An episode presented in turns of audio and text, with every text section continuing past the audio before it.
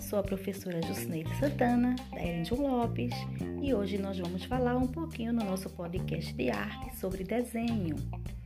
Então, sabemos que existem vários tipos de desenhos, mas hoje nós vamos falar apenas do desenho de memorização e o desenho de observação. Então, o ato de desenhar é espontâneo em muitas pessoas.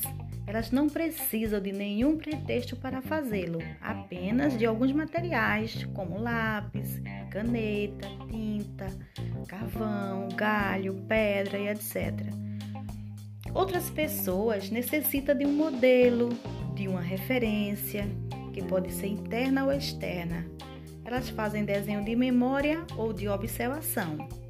Então, o desenho de observação. O que é um desenho de observação?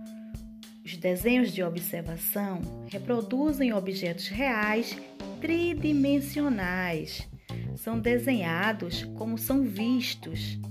Quando algo está presente à nossa vista, para ser desenhado, deve ser transportado para o papel atentamente, seguindo todos os detalhes. Então, este é o desenho de observação.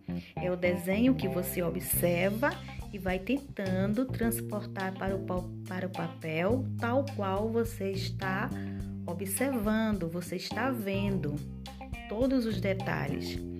Enquanto que o desenho de memorização é aquele baseado apenas em lembranças, em momentos que ficaram retidos em nossa memória.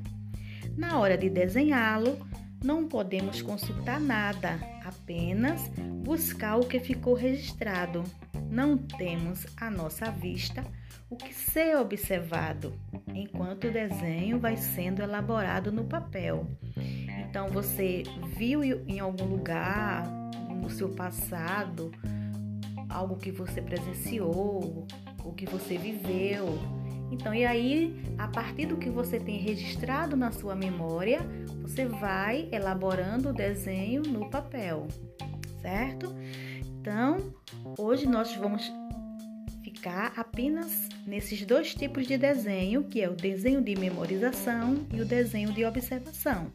Então, por hoje é só e teremos a complementação desta aula no Google Classroom. Então, que Deus abençoe a todos e vamos lá para o Google Classroom, ok?